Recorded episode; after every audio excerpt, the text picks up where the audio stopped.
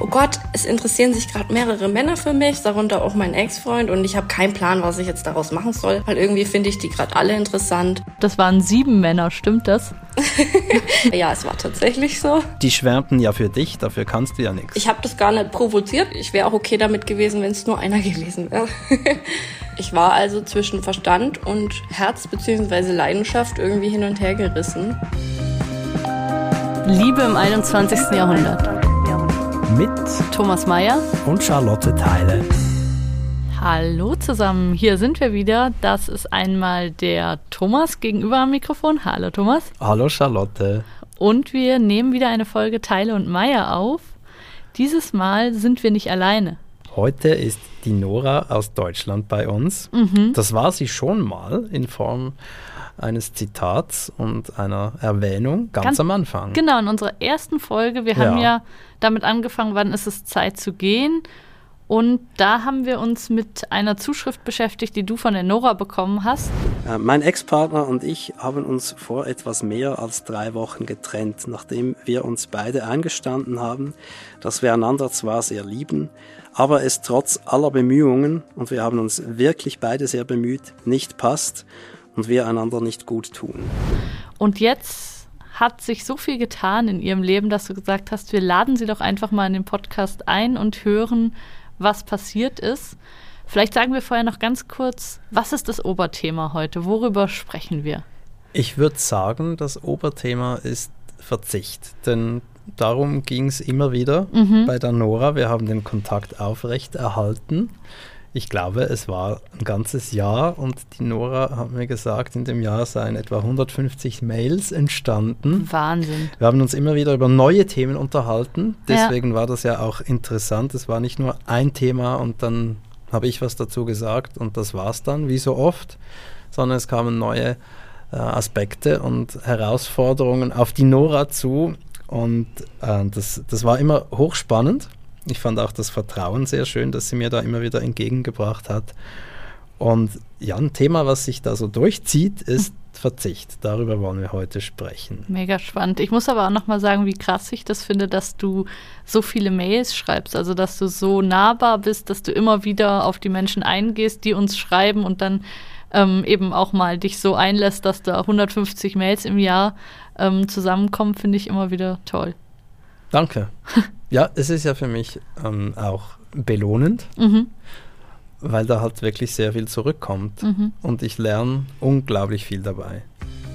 Nora ist schon da und hört Nora uns. ist schon da, vielleicht sagst du mal Hallo. Hallo ihr zwei, hallo an alle. Ich freue mich total heute dabei zu sein und freue mich mit euch über alles zu reden. Damals hat die Nora, sie kann gleich erklären, warum eigentlich, ich weiß es nicht mehr, mir geschrieben, also warum sie schrieb, wusste ich, aber warum mir, das weiß ich nicht mehr. Es ging um eine Beziehung, mhm. von der sie nicht mehr so recht wusste, ob sie sie noch weiterführen wollte und sollte.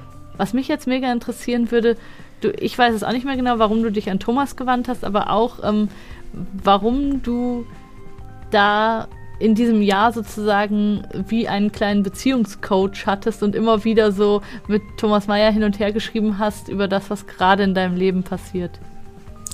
Ja, Thomas hat es eigentlich vorhin schon so schön gesagt. Irgendwie ist zwischen uns beiden durch seine Nahbarkeit, die du erwähnt hast, so ein Vertrauensverhältnis entstanden. Und ich hatte irgendwie das Gefühl, ja, ich konnte mich mit ihm, äh, mit ihm an meiner Seite weiterentwickeln und hatte da, wie du schon gesagt hast, irgendwie fast irgendwie so einen Beziehungscoach an der Seite.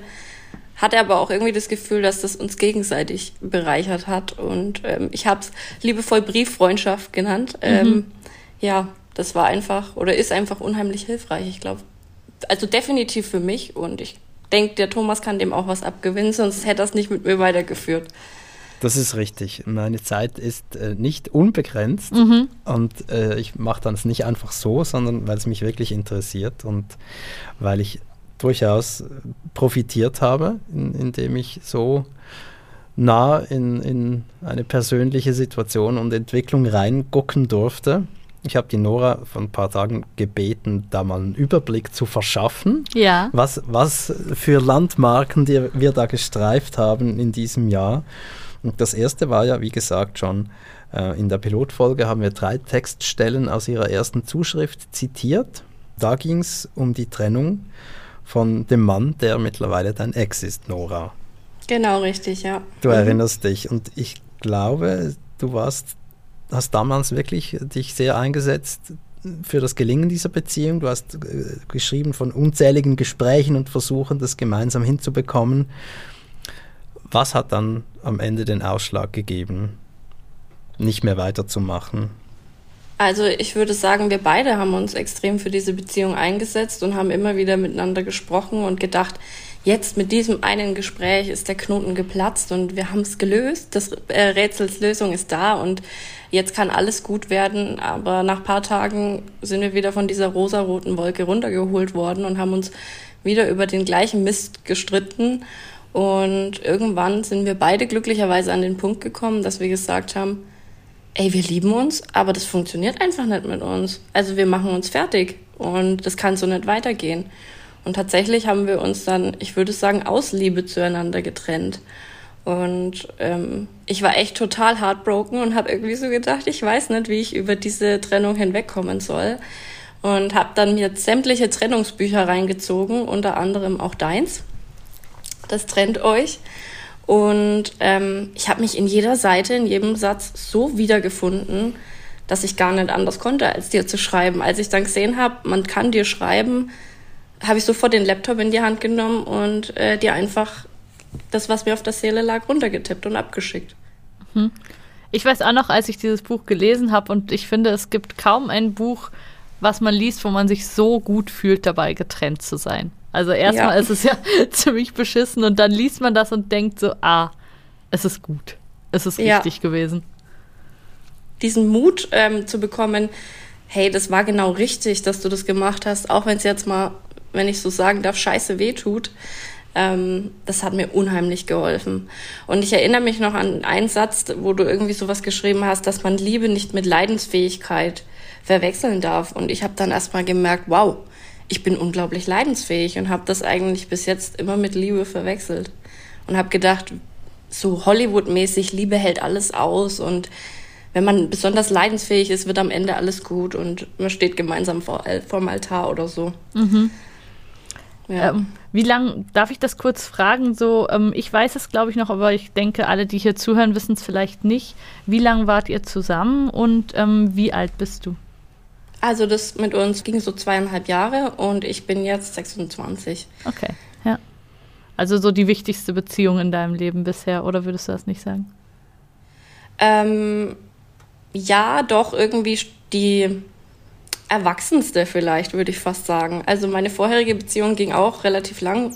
Was heißt relativ lang? Die ging, fünf, ging fünfeinhalb Jahre. Mhm. Und ähm, da war ich 17, als wir uns kennengelernt haben. Und diese Beziehung jetzt zu dem Ex-Partner hatte trotzdem noch mal eine andere Reife irgendwie, weil wir trotzdem jetzt mehr im Leben gestanden waren, beide.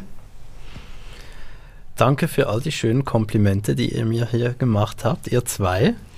Ich muss, ich muss aber doch einen kleinen Disclaimer jetzt machen, denn dieses Buch habe ich ja noch nicht so lange, ist das her, dass ich das geschrieben habe. Und äh, die, also so schlau wie ich jetzt bin, ist die Nora, die ja deutlich jünger ist, jetzt schon.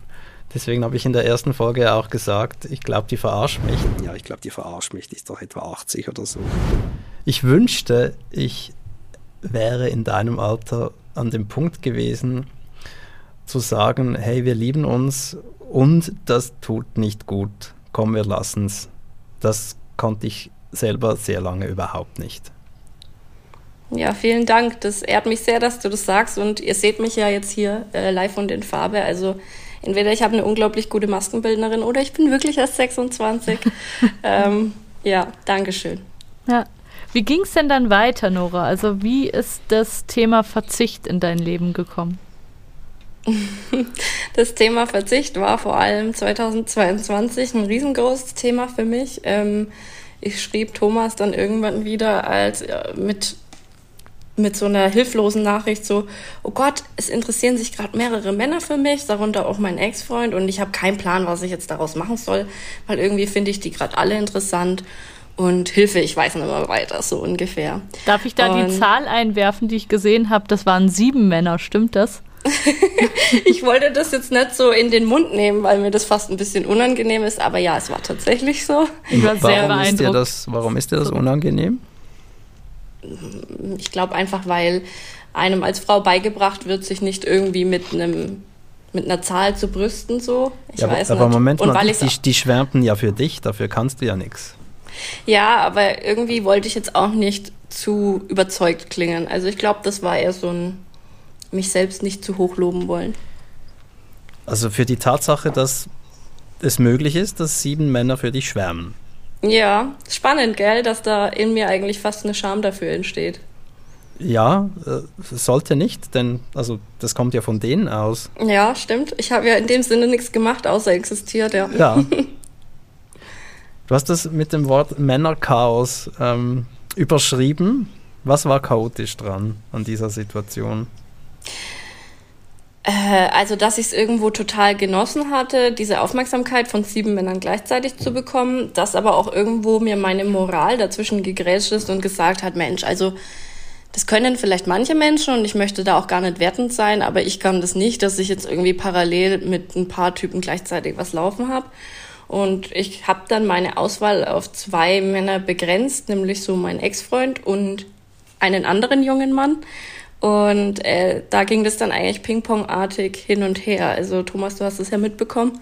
Das ging über Wochen, dass ich da eigentlich hin und her gerissen war. Vielleicht kannst du noch mal kurz sagen, hast du die über Apps kennengelernt? Waren das einfach Studienkollegen von dir? Also ich habe äh, noch nie Dating-Apps gehabt und bin davon jetzt auch nicht so überzeugt. Deswegen, das ist tatsächlich einfach so im realen Leben passiert. Also den einen am Corona-Teststand, den anderen auf der Arbeit, den nächsten beim Bäcker. Also irgendwie hat sich das oder so gemeinsame Freunde, das hat sich irgendwie alles so ergeben. Und ich habe das gar nicht provoziert, das kam einfach so. Also ich wäre auch okay damit gewesen, wenn es nur einer gewesen wäre. Ich finde das herrlich. Ich, ich strahle richtig. Man stellt sich vor, du könntest jetzt mit allen sieben in eine Wohngemeinschaft ziehen oder so. Das wäre doch der Traum. Ja, super, wunderbar. Stellt man den Wochenplan auf Montag du, Dienstag du, Mittwoch Genau. du. Ja, das, die, die Polyamorie-Folge gibt es ja schon, Charlotte. Das stimmt. Das wollen Sorry. wir jetzt nicht wieder. Excuse. Aber es waren dann noch zwei. Und dein Ex-Freund war wieder im Rennen. Warum das? Genau. Mm, Weil ich, glaube ich, nicht so richtig mit ihm abgeschlossen hatte oder beziehungsweise immer noch an dieser Hollywood-Hoffnung, es könnte doch noch mal was werden, wenn wir füreinander bestimmt sind, festgehalten habe. Und ich muss sagen, ich habe es auch absolut nicht bereut, mich noch mal auf ihn eingelassen zu haben. Denn diesmal haben wir uns nicht verbal zerfetzt und stundenlang über irgendwelchen Mumpitz gestritten. Und es war vermeintlich eine super gute Beziehung. Aber ich habe gemerkt, es passt trotzdem nicht. Und das hat mir irgendwie nochmal den Frieden gegeben, das besser loslassen zu können. Das war ja auch eine Zeit, in der du dich weniger häufig bei mir gemeldet hast. Richtig? Ich war beschäftigt mit den anderen Männern, sorry. ja, ähm, Und dann gab es eine erneute Trennung vom Ex. Genau, aber bevor diese Trennung stattgefunden hat, war ja dieser andere zweite Mann immer noch interessant für mich. Und ich habe dir ja auch öfter dann mal geschrieben, so, hm, ich flirte da schon nebenbei mit jemand anderem und ich fühle mich irgendwie schuldig, aber der zieht mich auch an wie ein Magnet und ich kann es einfach nicht lassen. Aber auf der anderen Seite habe ich doch jetzt diese solide Beziehung zu meinem Ex-Freund, also eigentlich genau das, was ich immer wollte. Und ich war also zwischen Verstand und Herz beziehungsweise Leidenschaft irgendwie hin und her gerissen und wusste aber jetzt rückblickend eigentlich schon ganz genau, was zu tun war, wollte es nur nicht so ganz wahrhaben und mir eingestehen, weil das natürlich auch mit Schmerz verbunden war. Da sind wir jetzt ja schon beim Thema des Verzichts. Darüber haben wir uns ja damals per Mail unterhalten. Genau. Ähm, genau über diesen, diesen Aspekt, dass du, wenn du das tust, von dem du weißt, dass es das Richtige ist, dann gibst du was auf und verabschiedest dich von etwas. Genau. Also ich kann mich noch erinnern, dass ähm, du mich beglückwünscht hast, als ich dir dann geschrieben habe, dass ich mich jetzt von meinem Ex endgültig erneut getrennt habe und Ja, dass das ich klingt nach mir. offen ja und dass ich offen zu ihm war und gesagt habe, Mensch, da gibt's einen anderen Mann und den finde ich total anziehend und spannend und ich muss dem jetzt einfach nachgehen und ich habe gemerkt, ich liebe dich, aber wir sind irgendwie trotzdem nicht glücklich, auch wenn wir nicht jeden Tag streiten. Oder ich bin's zumindest nicht. Und ja, ich habe mich dann gegen diese vermeintlich sichere, solide Beziehung entschieden, um dann ja der Leidenschaft nachzugehen und ähm, mich auszuprobieren mit dem anderen Mann. Und ich glaube, ich hätte, wenn ich es nicht getan hätte, hätte ich mich auch immer gefragt, was wäre wenn, wie wäre es gewesen, wenn. Also es war absolut die richtige Entscheidung. Nee, das hat sich ja aus den Mails für mich zumindest deutlich ergeben, dass du das nicht lassen wirst. Ja, Trotz nee, das, das, stand eigentlich schon fest. Ja? ja, das stand fest. Trotz deiner Bedenken, du hast ja damals das Wort äh, Narzissmus ins Spiel gebracht. Mhm. Du hast dich gefragt, ob der Mann narzisstisch veranlagt sein könnte. Ja. Was, ähm, was bedeutet dieses Wort für dich? Mm, Narzissmus bedeutet für mich, sich in jemanden zu verlieben, der einem das Gefühl gibt, die wundervollste Frau der Welt zu sein. Man denkt am Anfang, oh, das ist alles zu gut, um wahr zu sein. Und witziger oder ironischerweise hat mich schon von Anfang an ein Gefühl begleitet, das mir so gesagt hat, stopp Nora, irgendwas passt hier nicht, lass es lieber. Aber ich bin über dieses Gefühl hinweggegangen, weil ich irgendwie so süchtig nach dieser Liebe und Anerkennung in dem Moment war, dass ich so dachte, nee, ich nehme das jetzt mit. Und ähm, ja, dann nach der wunderschönen Phase kam dann die Phase der Abwertung, die Phase des Kleinmachens, die Phase, in der man emotional abhängig wird, aber irgendwie merkt, oh scheiße, ich muss hier raus, aber irgendwie packe ich das nicht mehr, mich davon zu lösen. Und das hat mich schon sehr geprägt und deswegen glaube ich, hat mich dann bei jedem neuen Mann erstmal die Angst wieder eingeholt, ob er nicht auch wieder ein Narzisst sein könnte. Mhm. Und so war es eben auch bei dem Mann, mit dem ich dann, ja, diese wilden Stunden verbracht habe, sage ich jetzt mal. Mhm. Was ich spannend finde, das Wort, oder du hast jetzt von Narzissmus gesprochen und dann so ein Phänomen beschrieben, das nennt man, glaube ich, auch Lovebombing. Also Ganz so genau. dieses, das eben, wie du gerade gesagt hast, das ist eigentlich zu gut, um wahr zu sein und das so, du bist die perfekte Frau, auf jemand wie dich habe ich immer gewartet, es stimmt einfach alles an dir und so. Also das kann einen natürlich sehr reinziehen und sehr süchtig machen, weil wer freut sich nicht darüber, aber das ist eben, kann tatsächlich auch ein bisschen ein Warnsignal sein. Was genau? Absolut. Was genau kann das Warnsignal sein? Dieses zu gut, um wahr zu sein. Also das ich meine, ich glaube, wir sind alle, also natürlich, wenn man verliebt ist, ist der andere Mensch perfekt und man denkt, wie habe ich habe ich das verdient, dass jemand so toll ist und so und zeigt es auch und das ist natürlich auch eine Droge und das ist auch normal, aber dieses ganz krasse over the top, ähm, das kann schon ein Warnsignal sein. Also ich kenne mich jetzt auch nicht ähm, perfekt aus. Wir können das nochmal in den Show Notes verlinken, das Love Bombing, aber das ist auf jeden Fall was, was gerade jungen Frauen, die vielleicht ein bisschen unerfahren sind, oder wenn man zum Beispiel aus einer schlechten Beziehung kommt und dann ist jemand da, der findet einen toll, dass das dann ja, dass es Leute gibt, die das wirklich auch einsetzen und die gezielt ähm, einem erstmal das Gefühl geben, man ist total perfekt und dann ist man in dieser Abhängigkeit, wie du es beschrieben hast, und dann auf einmal ändert sich das und dann ist auf einmal nichts mehr toll, was man macht. Also ich kann da vielleicht auch ein Beispiel für das mhm. Lovebombing geben aus meiner eigenen Erfahrung. Ich hatte jeden Tag eine handgeschriebene Postkarte im Briefkasten von ihm und er ist jeden Tag 40 Kilometer einfach gefahren, nur um mir diese Postkarte einzuwerfen. Und die ersten ein, zwei, dreimal fand ich es noch süß, aber irgendwann dachte ich mir dann, okay, wenn jemand jeden Tag 80 Kilometer fährt, nur um dir eine handgeschriebene Postkarte in den Briefkasten zu werfen, Krass. Uh, also da dämmerte es mir dann schon so langsam. Aber was genau dämmerte dir da? Ähm, das, was Charlotte beschrieben hat, dieses, es ist irgendwie zu gut, um wahr zu sein. Es äh, entstand dieses gemischte Gefühl in mir, so eigentlich müsste ich mich jetzt total freuen und sagen, oh, süß, aber irgendwie kam dann auch so eine Angst in mir auf. Und ja. Wenn ich dazu höre, das, das klingt nicht wie zu gut, um wahr zu sein, sondern total fanatisch. Das ist ja nicht mehr gut. Ja, genau. Man fühlt sich irgendwie in dieser natürlichen Distanz- und Nähe-Dynamik dann bedrängt und denkt sich so, okay, das ist doch ein bisschen zu nah. Man ist ja gern verliebt und viel zusammen und macht sich süße Aufmerksamkeiten, aber wenn man damit so richtig überschüttet wird, dann kann man, denke ich, von Lovebombing auf jeden Fall sprechen.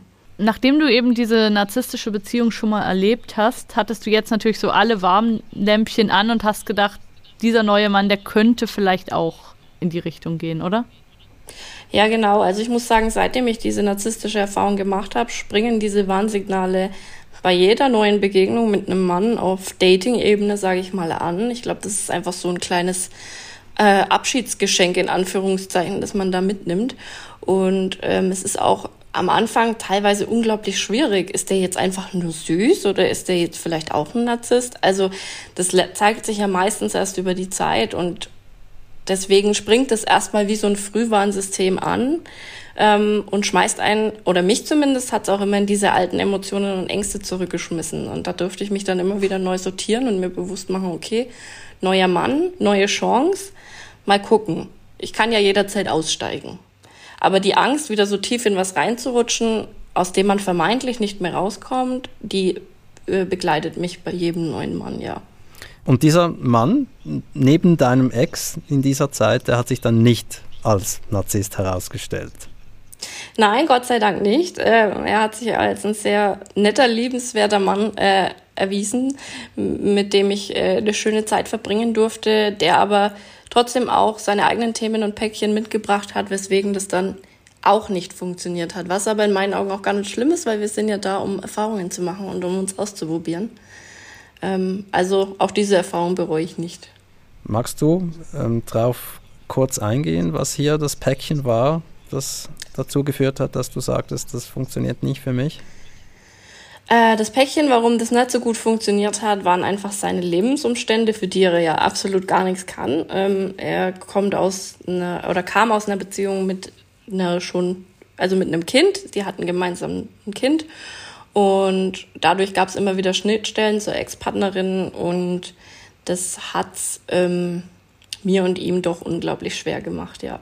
Das war so der ausschlaggebende Punkt und auch, ja, mich dann so in der ich sag's jetzt mal, stiefmütterlichen Rolle wiederzufinden.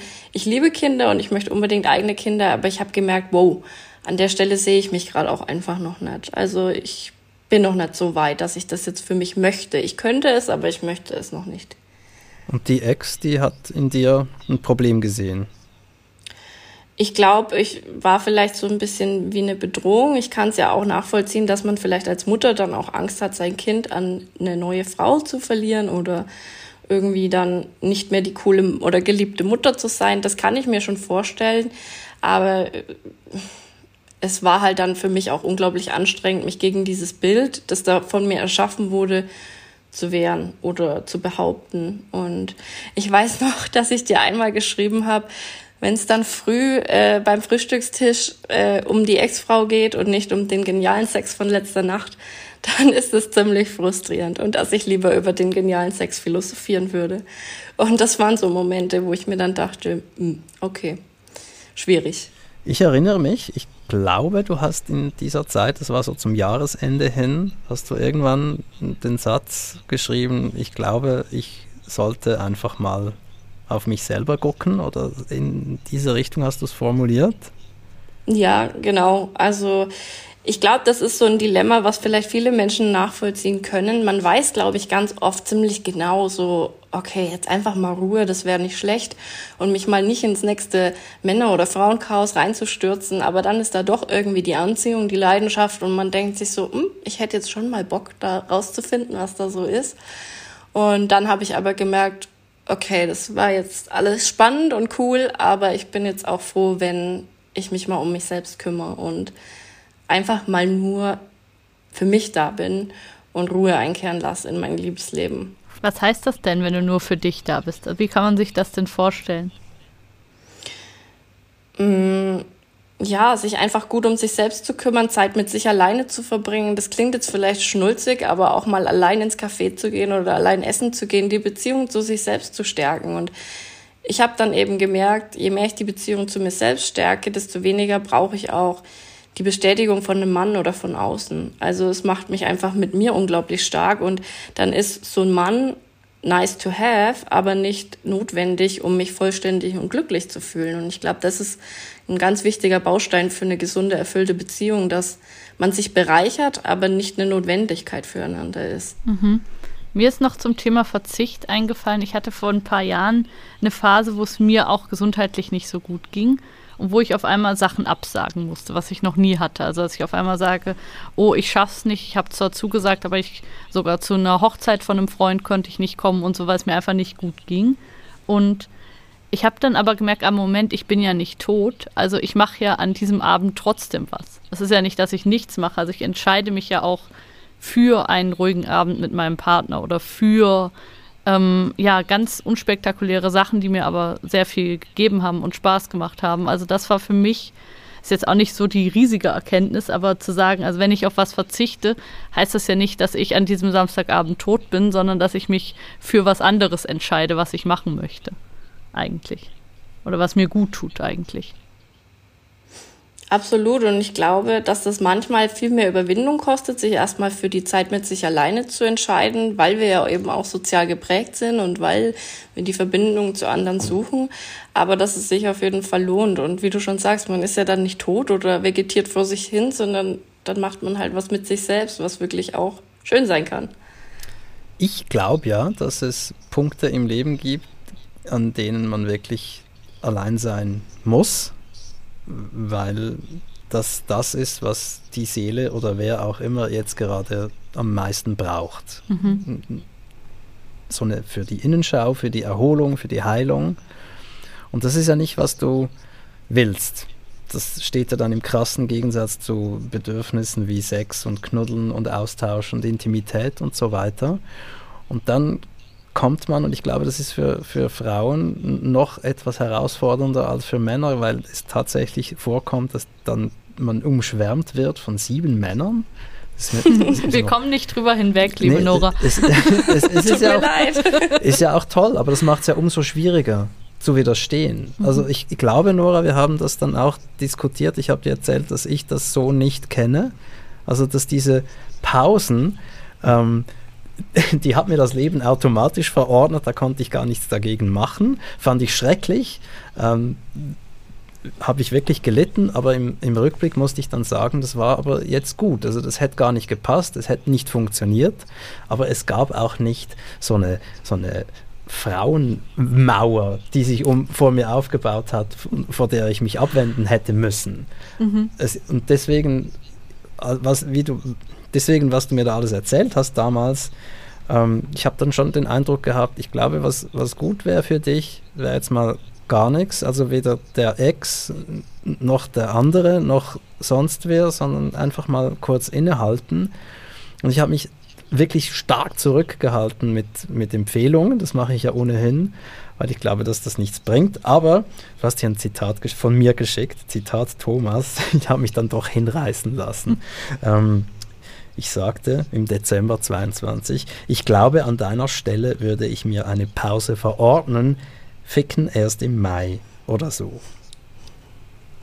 Ja, genau. Ich musste unglaublich lachen, als ich an meinem Laptop saß und äh, dieses, diese Mail von dir mich erreichte. Und du hast aber damit, äh, ja, den, den Punkt getroffen in mir. Also ich habe das auch gespürt, so, okay, Nora, das Beste, was du jetzt machen kannst, ist dir einfach mal nur Zeit für dich zu nehmen und auf dich zu schauen. Und dadurch, dass eben Männer in meinem Leben waren, die sich für mich interessiert haben, war die Versuchung eben so groß zu sagen, ach, Zeit für mich nehmen kann ich mir auch später. Aber oft ist es halt genau in diesen Momenten auch notwendig, diese Optionen abzulehnen und zu sagen, nein, ich nehme mir die Zeit genau jetzt, weil jetzt will sie meine Seele oder mein Innenleben oder wie auch immer man es nennen möchte, am dringendsten. Und ich glaube auch, dass diese Zeit sogar essentiell notwendig ist, um einfach Erlebnisse mit Männern, aber auch im Leben zu verarbeiten und zu reflektieren, zu wachsen und nicht immer nur wie auf der Autobahn von der einen Erfahrung zur nächsten zu rasen. Mhm. Denkst du, du schaffst das bis Mai? Mal gucken. Mal sehen, was mir das Leben noch für Versuchungen stellt. Ja. Also du hast jetzt tatsächlich diese Pause verordnet? Ähm, ja, ich habe mir eine Pause verordnet und das ist auch gut so. Hat die eine Mindestdauer? Ja. Nee. Mm -mm. Also ich lasse das Leben einfach so kommen, wie es kommt, aber ähm, ich fokussiere mich gerade einfach nicht drauf. Und dadurch, dass ich spüre, dass mir die Zeit für mich einfach richtig gut tut, geht dieses Bedürfnis auch runter. Also wir haben ja davon gesprochen, dass man dann verzichtet auf etwas, auf Bedürfnisse. Und klar denkt man sich dann so abends auf der Couch, hm, kuscheln wäre jetzt schon schön, aber man gewinnt auch auf der anderen Seite was dazu, was man eben, wenn man nicht verzichten würde, wiederum nicht hätte. Also es ist nicht so, als würde man nur verlieren mhm. durch diesen Verzicht. Nee, klar, aber das ist ja eine absolut abstrakte Größe. Weißt das du, also worauf du verzichtest, worauf du verzichtest, das weißt du ja sehr genau, kannst du beziffern. Aber äh, das, äh, was du zurückbekommst, das ist ja sehr diffus und abstrakt. Du weißt, ja, meiner Seele wird das gut tun, sie wird die Ruhe bekommen, die sie vermutlich braucht. Das ist ja alles sehr malerisch, aber im Sinne eines Gegenwerts geht der Handel ja erstmal gar nicht auf.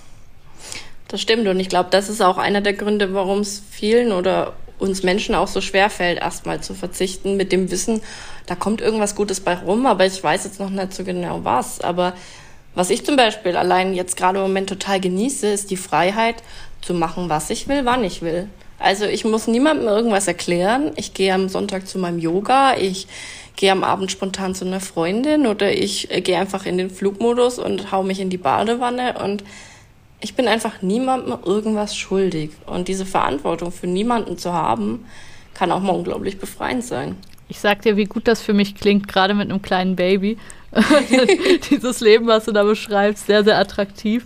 Was ich auch spannend finde, ist, dass diese Glaubenssätze, so was ein gutes Leben ist, dass die sich auch ein bisschen wandeln. Also, dass eben dieses, dass man auch alleine glücklich sein kann, ich glaube, das ist was, was auch popkulturell inzwischen so ein bisschen mehr durchsickert. Ähm, und was ich, was ich auch total schön finde, also wie das neue Miley Cyrus Lied Flowers, so ich kann alles auch für mich selber tun. Ähm, das finde ich total cool, dass das so ein bisschen ja mehr auch als Empowerment wahrgenommen wird. Eine Freundin von mir hat ein Buch geschrieben, A Single Woman, das kann ich dir auch empfehlen, so dass man einfach sieht, das ist, da ist kein Defizit da. Also eine Frau, die alleine im Leben steht, da fehlt nicht was, das ist auch nicht traurig. Ähm, das kann der genau richtige ähm, Status sein im Moment. Absolut. Und ich glaube, das hat auch was mit, wie du schon sagst, mit einer gesellschaftlichen Umstellung zu tun, weil vor vielen, vielen Jahren war man als Frau ja eigentlich nur was wert, wenn man einen Mann an seiner Seite hatte. Und jetzt so zu lernen, aha, ich kann auch als Frau allein glücklich sein und bestehen und muss dafür nicht bemitleidet werden, ist ja auch was unglaublich Befreiendes. Und ich glaube einfach, dass alles im Leben seine Zeit hat. Und jetzt ist für mich die Zeit, mir die Zeit für mich zu nehmen, für meine Beziehung zu mir selbst. Und irgendwann wünsche ich mir auch, dass ein Mann kommt, dass Kinder kommen. Aber dann habe ich eben nicht mehr diese Möglichkeiten, die ich jetzt als alleinstehende junge Frau habe. Und deswegen möchte ich die jetzt auch voll auskosten. Finde ich super. Gratuliere. Danke. Vielen Dank, Nora. Ich fand es mega spannend und es hat mich sehr inspiriert. Und ich habe tatsächlich, wie du, auch das Gefühl, du wirkst viel älter als 26 und ich kann irgendwie einiges mitnehmen aus dem Gespräch. Ich finde es sehr schön. Danke vor allem, Nora, für deine, für deine beeindruckende Offenheit. Das ist wirklich ganz toll, was du alles geteilt hast mit uns. Vielen Dank. Ja, danke, dass ich bei euch sein durfte und mit euch über all diese spannenden Themen sprechen durfte. Das hat mir viel Freude bereitet. Wir halten die Brieffreundschaft aufrecht. Ich freue mich schon auf das nächste Thema, was wir zusammen erörtern dürfen. Und die Charlotte und ich, wir haben jeweils noch eine Mini-Rubrik am Ende. Genau. Der Liebesbriefkasten. Der Liebesbriefkasten. Wir haben ja noch viele andere, die uns geschrieben haben an liebe.ringier.ch und uns ganz viele spannende Fragen geschickt haben. Ähm, wir wollen immer am Ende der Folge, jetzt in dieser zweiten Staffel, nochmal eine dieser Fragen kurz beantworten. Ähm, Nora, vielleicht magst du einfach zuhören, vielleicht hast du auch noch einen Gedanken dazu. Es geht auf jeden Fall um die Frage, machen Beziehungspausen irgendwann Sinn? Ich lese es vielleicht kurz nochmal aus der Mail vor. Das ist ähm, eine Frau, die uns geschrieben hat, die gerne anonym bleiben möchte. Deshalb sage ich auch nicht ihren Vornamen. Ich nenne sie hier kurz Kerstin, so heißt sie nicht. Und sie hat uns ganz viele Fragen gestellt, nachdem sie erst ihre eigene Beziehung besprochen hat. Und da ist super viel Interessantes drin. Dann kommen aber nochmal ganz viele Fragen. Und zu der ersten davon würden wir nochmal kurz was sagen. Und zwar geht es da um die Frage, wie steht ihr zu Beziehungspausen? Macht es Sinn, in einer Beziehung eine Pause zu machen? Kann man sagen, okay, wir sind jetzt mal den Sommer über oder zwei Wochen lang nicht zusammen. Wie stehst du dazu, Thomas? Meine total überraschende Antwort, nein. Macht keinen Sinn? Nein, ich glaube, wenn du so weit bist, dass du sagst, wir brauchen eine Pause, dann, dann ist der Leidensdruck schon sehr hoch, offenbar. Und ich glaube, das ist einfach ein Ausdruck der Hilflosigkeit gegenüber der Tatsache, dass du möchtest, dass es funktioniert und einsiehst, dass es das nicht tut. Und zwar so sehr nicht, dass du dir die Distanz wünschst. Also du brauchst deine Ruhe irgendwie. Also du bist wahrscheinlich ziemlich überreizt, wahrscheinlich vom ständigen Streit und irgendwie emotional aufgebraucht und denkst, ich muss mich jetzt mal kurz regenerieren. Aber dann möchte ich eigentlich wieder zurück in die Beziehung, oder? Ja, also ich, ich denke, der Wunsch, dass die Beziehung funktioniert, der bleibt ja sehr lange. Man nennt ihn auch Hoffnung. Mhm. Und das geht ja oft über die Trennung weit hinaus, dass du im Sinne der Wehmut auch weiter wünschst, dass das geklappt hätte. Ich habe mir auch noch immer gewünscht, dass ähm, mein Ex-Freund dann zurückkommt. Also dass er quasi an sich ja. arbeitet und dann in einer neueren, besseren Version seiner selbst nochmal zurückkommt. Das ist so die Hoffnung, die dann noch weit über die Trennung hinausgeht. Ja, also ich, ja. ich kenne kein Paar, das eine Pause hatte und dann ging es erfolgreich weiter. Und die meisten Trennungen bleiben ja Trennungen und das tun sie, weil man dann doch irgendwann aufhört und dann glücklicherweise jemanden kennenlernt, mit dem es einfach besser funktioniert mhm. und dann vielleicht jemanden, mit dem es noch besser funktioniert. Und die Frage nach der Wiederaufnahme erübrigt sich ja dann. Mhm. Hier in dem konkreten Fall ging es darum, ich glaube, so viel dürfen wir verraten, dass, dass die erste richtige und auch eine längere Beziehung war im Leben dieser Frau. Und dass da offenbar doch auch sehr viel gestimmt hat, aber die Lebensziele sind aktuell einfach nicht kongruent. Und sie fragt sich, sollen wir einfach mal jeder für sich machen, aber später aufeinander zurück, zurückgreifen? Und falls ja, was ist denn jetzt hier angezeigt? Und das ist doch auch so ein Thema, oder? Dass man sich als junger Mensch sagt, komm, wenn wir beide uralt sind, 30 und dann noch niemanden gefunden haben, dann versuchen wir es miteinander. Ja, das, ja. Ist, das ist ja eigentlich alles ein großes Kompliment. Mhm. Nämlich, ich finde dich eigentlich gut. Mhm. Oder? Und eigentlich im Sinne von, so wie du bist, finde ich dich gut. Aber so wie wir sind, finde ich uns nicht, nicht gut. gut. Ja. Finde ich uns nicht gut und deswegen gehe ich hier jetzt allein weiter.